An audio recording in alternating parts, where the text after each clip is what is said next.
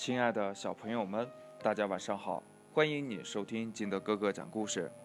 今天呢，金德哥哥给大家讲的故事叫《笨狼的魔力铅笔》。话说呀，这天都黑了，笨狼没精打采地走在空空的街道上。原来呀，他今天考试只得了五十分，所以呀，迟迟不敢回家。哎，如果考试能得满分该多好啊！笨狼呀，不知不觉来到了可乐猫的门前。可乐猫考试呀，总得一百分，他是怎么做到的呢？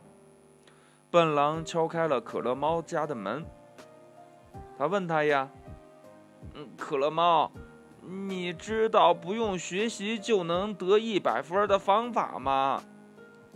可乐猫说：“呀，啊，不用功学习哪能取得好成绩呀？”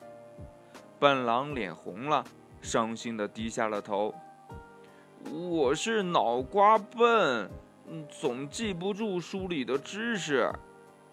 这可乐猫呢，从书包里拿出来一支铅笔，说：“呀，我有一支魔力铅笔，用它写的每个字，它都会记住。”考试遇到相同的题呀，它就会自动写出答案呢。啊，真的吗？能借给我用用吗？这笨狼呀，高兴极了。没问题。可乐猫呀，把铅笔递给了笨狼。你要记住啊，用它写字呀，要认真的写才会有效的。嗯嗯嗯，知道了知道了。这笨狼呀，一溜烟儿就跑了出去。都忘了说声谢谢。从此以后呀，笨狼每天都会用魔力铅笔写很多的字，每个字呀都写得工工整整、认认真真。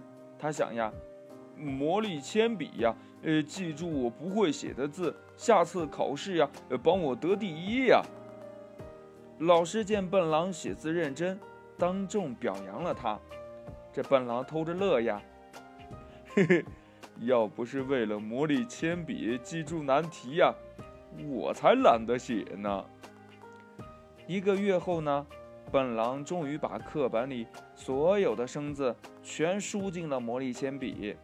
又要考试了，笨狼自信地坐在了书桌前，乐滋滋地想呀：“嘿嘿，魔力铅笔记住了难题，这次一定能得满分儿。”呵呵呵。他打开文具盒，突然惊叫了起来：“啊，坏了！魔力铅笔丢在家里了！”笨狼急的是满脸通红，额头上闪出了亮晶晶的汗珠。他慌慌张张地答完了题，心想呀：“完了，完了，完了！”这第二天呢，老师发下成绩单，笨狼惊喜地发现自己竟然得了九十八分儿。哎，奇怪呀，我没有用魔力铅笔呀！笨狼心里想呀。可乐猫走过来，笑嘻嘻地说呀：“嘿嘿，哪有什么魔力铅笔呀？你能取得好成绩，是因为你最近在用功学习呀。”笨狼这时候才知道，记住难题的不是魔力铅笔，而是自己的小脑瓜子。故事讲完了，亲爱的小朋友们，你有魔力铅笔吗？啊，你相信魔力铅笔吗？快把你想到的跟你的爸爸妈妈还有你的好朋友相互交流一下吧。喜欢听金德哥哥讲故事的，欢迎你下载喜马拉雅，关注金德哥哥。同样的，你可以添加我的个人微信号码幺三三三零五七八五六八来关注我故事的更新。亲爱的小朋友们，祝你晚安，明天见，拜拜。